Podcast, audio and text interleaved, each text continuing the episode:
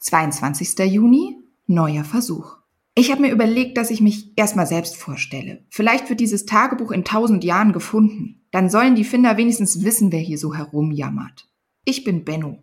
Benno Bienenstich. Mein Name klingt, als käme ich aus einem Überraschungsei. Für meine Eltern war es wohl auch ein bisschen so, denn sie sagen immer, dich haben wir nicht kommen sehen, Benno. Ich bin nicht sehr groß und auch nicht sehr klein. Ich bin nicht dürr, so dass Eltern sich sorgen, aber auch nicht dick, so dass Nachbarn schon gucken. Ich bin total normal. Deswegen bin ich unsichtbar.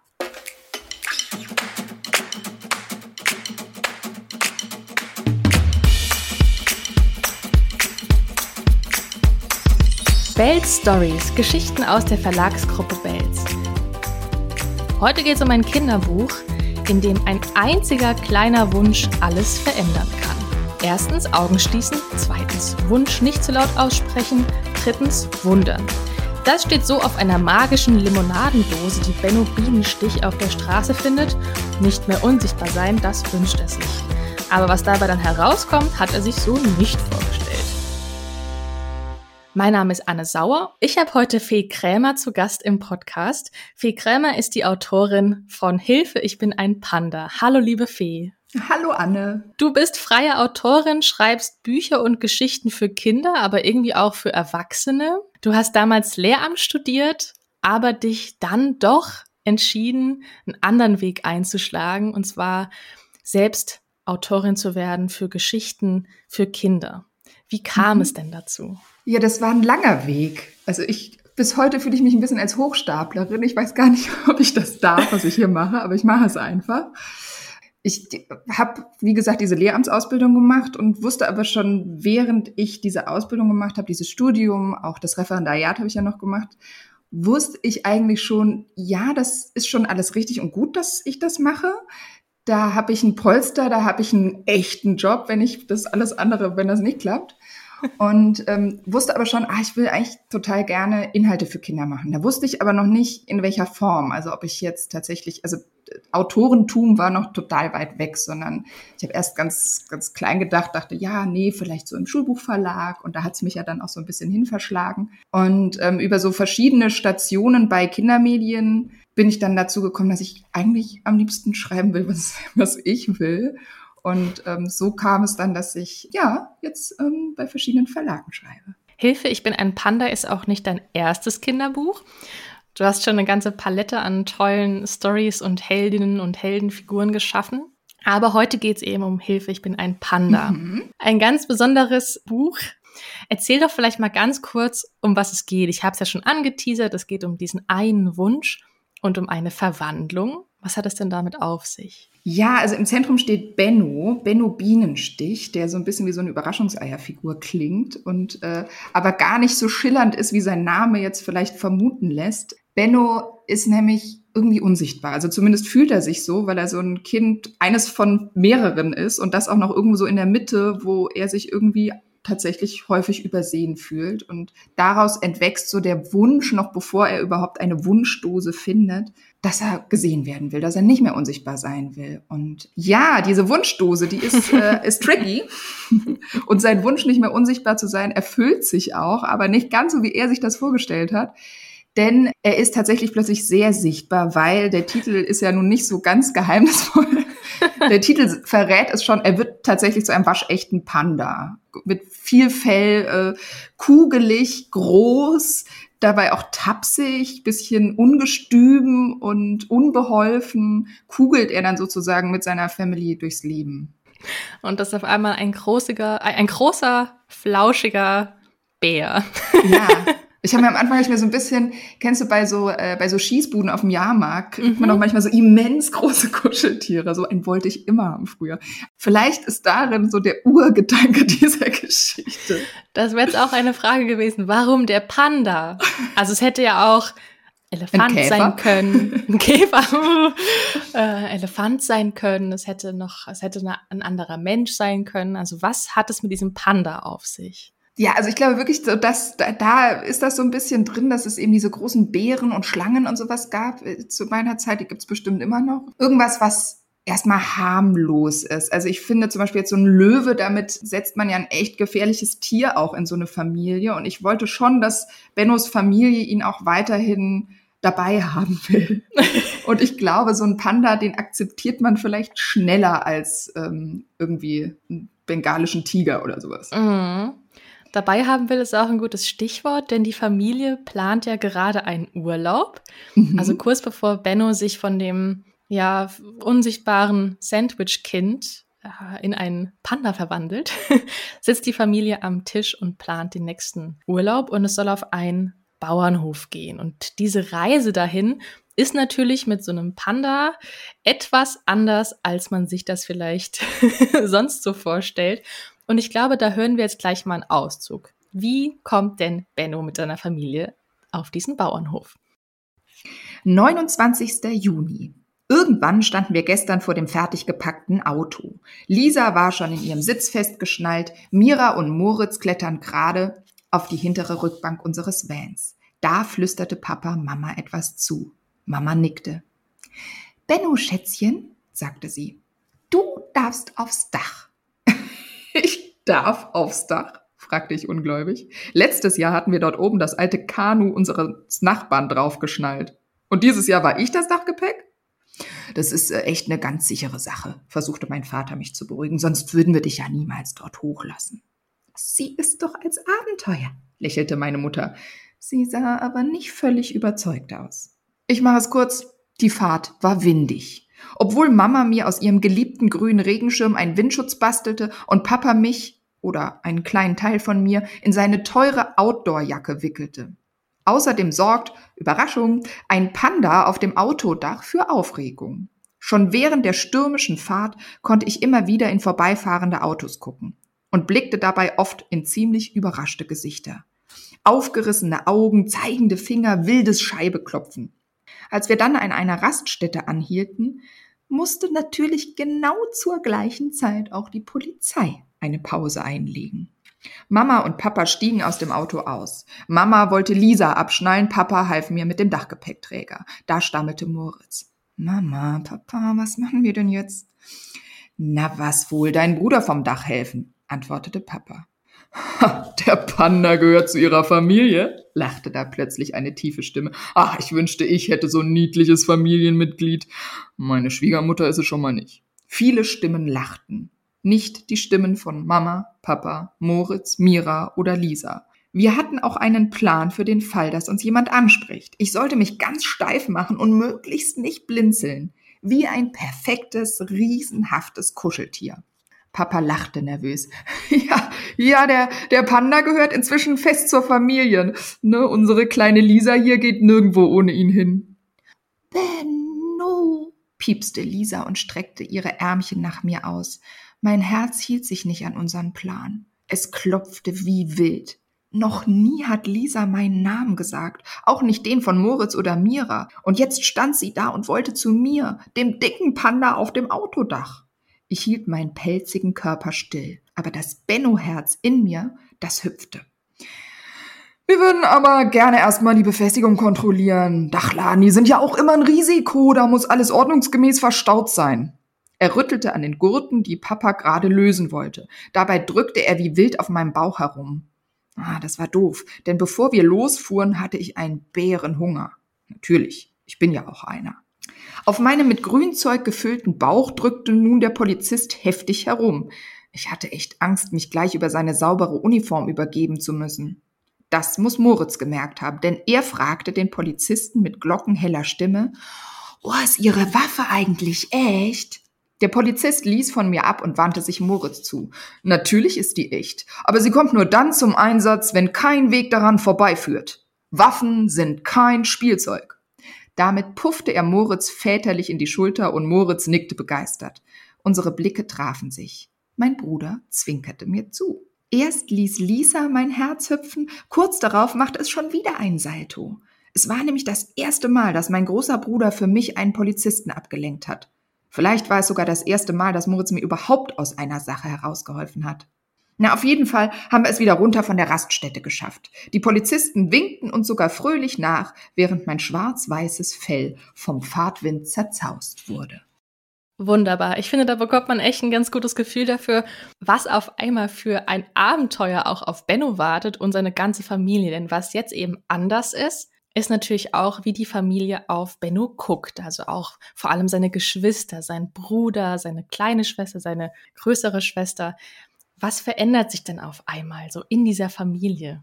Hm, ich glaube, vorher waren die Geschwister auch so ein bisschen Einzelkämpfer. Also vielleicht nicht die beiden Zwillinge, die ja irgendwie zwillingsmäßig auch immer so ein bisschen zusammengehangen haben, aber Benno war schon Teil und na klar irgendwie wichtiges Mitglied der Familie, aber hat sich nicht so richtig supported gefühlt, nicht so richtig unterstützt gefühlt. Und ähm, ich glaube, das ändert sich jetzt so ein bisschen, weil sich alle so ein bisschen beginnen, für ihn auch mitverantwortlich zu fühlen. Also er wird so ein bisschen zum Forschungsprojekt für seine größere Schwester, die alles immer genau dokumentiert, ihn vermisst, irgendwie rausfinden will, wie ist das jetzt eigentlich so als Panda? Und sag mal hier, guck mal, willst du nicht doch lieber einen kleinen Burger und ein paar Pommes? Und er, oh nee, nee, lieber ein paar Blätter.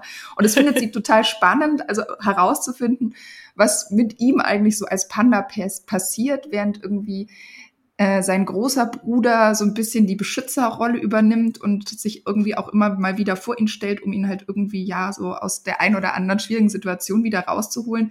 Und das kennt Benno bisher nicht, dass seine Geschwister sich so für ihn einsetzen. Sogar seine kleinste Schwester, die eigentlich noch nicht sprechen kann, beginnt ihn beim Namen zu nennen, obwohl er ja gerade ein Panda ist und äh, mhm. das für sie anscheinend gar nicht so ein Ding ist, sondern er ist und bleibt halt Benno, egal ob Panda oder Mensch.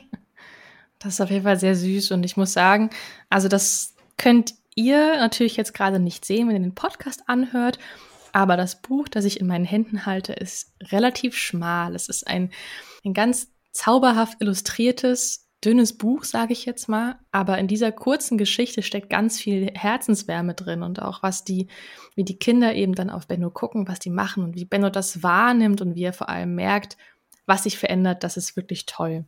Ich habe es eben angesprochen, die Illustration.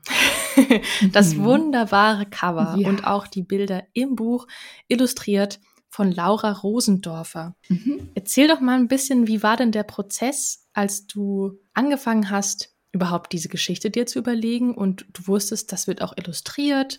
Wie kamt ihr zusammen? Hast du mit ihr zusammen das dir ausgedacht, wie die aussehen oder wie, wie lief das ab? Sehr klassisch, wie es in der Verlagswelt ich muss ein kleines Leider einschieben, häufig ist, ähm, nämlich dass es einen Text gibt und äh, der Verlag sucht Illustrationen, also IllustratorInnen dazu. Mhm. Und ich hatte wahnsinniges Glück mit Laura Rosendorfer, denn ich bin super zufrieden. Es ist einfach, es ist so, ja, es ist ein kleines Schmuckstück, so empfinde ich das nämlich auch. Und bin zum Beispiel auch, wir sind ganz Hand in Hand gegangen. Also wenn man zum Beispiel sich die Illustrationen anguckt, dann dann es gibt ja immer so kleine Kapitelvignetten, so ja. äh, nennt man das. Das habe ich auch erst lernen müssen, dass das so heißt. Und auch wie zum Beispiel die, ähm, die Familie Bienenstich aussieht. Ich wollte nicht schreiben, ähm, wie sie aussieht, aber ich hatte doch eine Vorstellung und konnte mhm. also mit dem Verlag und damit auch mit Laura Rosendorfer kurz darüber sprechen, ähm, dass mir wichtig ist, dass wir irgendwie ähm, hier ein vielfältiges Deutschland abbilden und mhm. das auch passiert ist, ohne dass ich es im Text erwähnen muss. Das äh, finde ich immer besonders schwierig, wenn das so hervorgehoben werden muss. Aber so läuft es einfach mit und man erzählt irgendwie auch, ja, einfach von uns allen und äh, ohne da großes Ding drum zu machen. Dass es einfach selbstverständlich ist und dass sich jedes Kind vor allem da auch gesehen fühlt, ne? Genau. Genau, Super. das war uns wichtig. Trotzdem ist es natürlich immer eine ganz große Überraschung, dann sowas in der Hand zu halten. Und ähm, man darf natürlich auch bisschen mitsprechen und so. Und aber es ist äh, super schön geworden. Ich bin auch ganz Also glücklich. in dem Fall eine glückliche Fügung, ja, wie man das so schön sagt. Ich habe eben schon natürlich die Wunschdose erwähnt und auch den Bauernhof. Mhm. Und ohne jetzt zu viel verraten zu wollen, weil natürlich sollen alle das Buch auch nochmal selbst lesen und vorlesen können und entdecken können, was die da so erleben. Aber natürlich möchte die Familie Bienenstich dafür sorgen, dass aus dem Panda Benno wieder ein Junge Benno wird und dieser Bauernhof und diese Dose und die Lamas, die spielen eine ganz besondere Rolle. da müssen wir, glaube ich, gar nicht näher drauf eingehen, außer du möchtest. nein, nein, das lassen wir mal offen. das lassen wir mal so stehen. Eine Frage habe ich aber auch noch, was das Format des Buches angeht. Mhm. Es ist nicht nur sehr schmal, sondern hat auch einen Sticker vorne draufkleben, auf dem steht super lesbar. Das ist ein Projekt von Bells ein Teilprojekt, in dem immer wieder tolle Kinder- und Jugendbücher erscheinen für eben Kinder, die sich mit dem Lesen vielleicht noch ein bisschen schwer tun. Wie ist das denn entstanden? Kam der Verlag auf dich zu und hat dich darum gebeten?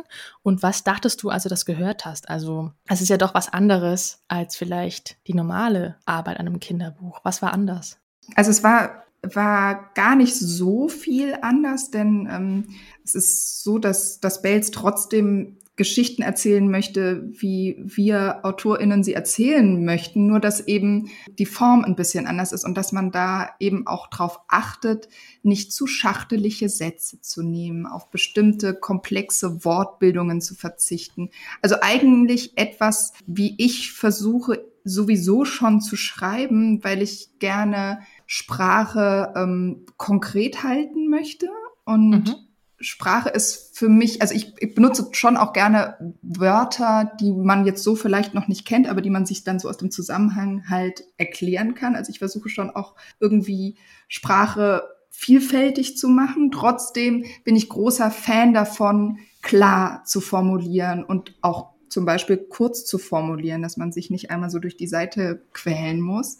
Deswegen hat mir das schon so ein bisschen in die Tasche gespielt. Außerdem finde ich äh, die super lesbaren Bücher einfach großartig, weil, du hast es vorhin schon gesagt, ich, äh, ich habe Lehramt studiert, ich war im Referendariat, ich weiß darum, wie es für Kinder ist, die nicht gut lesen können und dann je weiter das fortschreitet, also je älter sie werden und ähm, sie können immer noch nicht so gut lesen, wie schwierig das für sie ist, ähm, Stoffe zu finden, die sie dann auch irgendwie interessieren. Also irgendwie mhm. ein Viertklässler will eigentlich nicht mehr ein Erstklass, Erstklasse-Lesebuch lesen, sondern will irgendwie seine Geschichten lesen. Und das schaffen die super lesbaren Bücher, finde ich total gut, dass man einfach auch wirklich äh, Bücher für die Kinder schreibt, die schon ein bisschen älter sind und eigentlich theoretisch schulisch gesehen weiter sein müssten und eben aber nicht so weit sind und das auch nicht müssen. Und dafür sind diese Bücher gedacht. Ein ganz wichtiges Thema, haben wir auch schon angesprochen, äh, ganz am Anfang, ist natürlich diese Familie und diese Konstellation.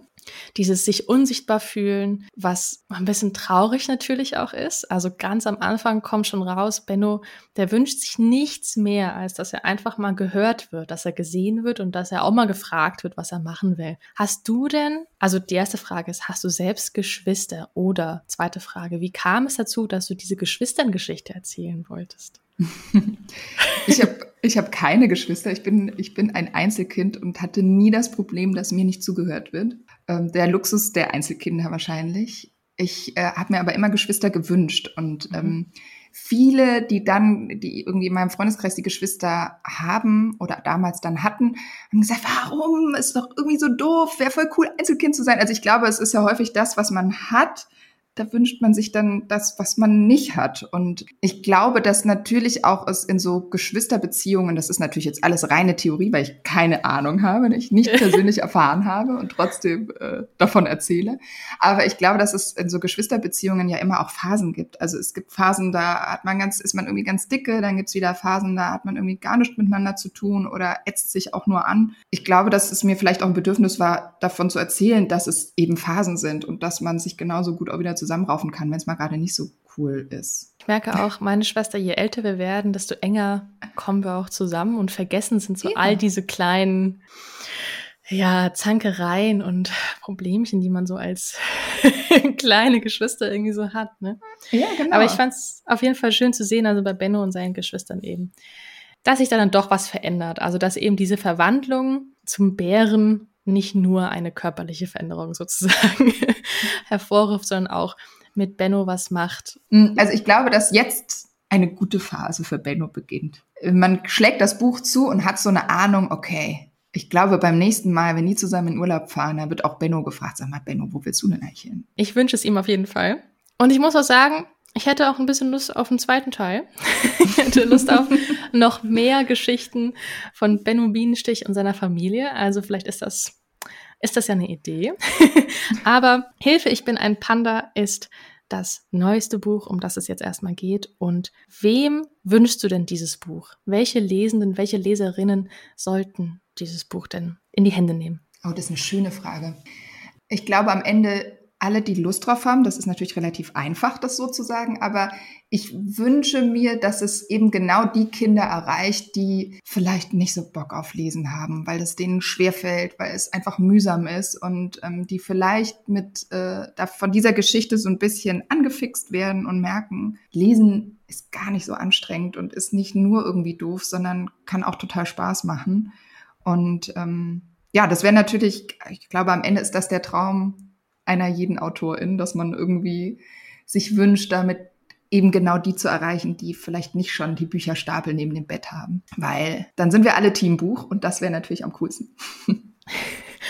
Also in dem Fall Teamgeschichte und einfach die Geschichte so zu entdecken, wie es die eigene Zeit und die eigene Lust zulässt. Absolut. Schön.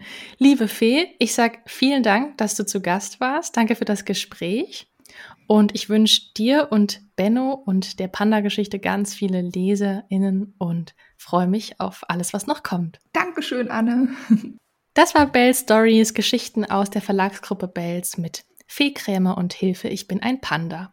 Das war schon die letzte Folge dieser Staffel Bell Stories, Geschichten aus der Verlagsgruppe Bells. Ich bin Anne Sauer und ich wünsche allen, die bisher zugehört haben, jetzt vor allem ganz wunderbare Lesestunden. Tschüss und bis dahin.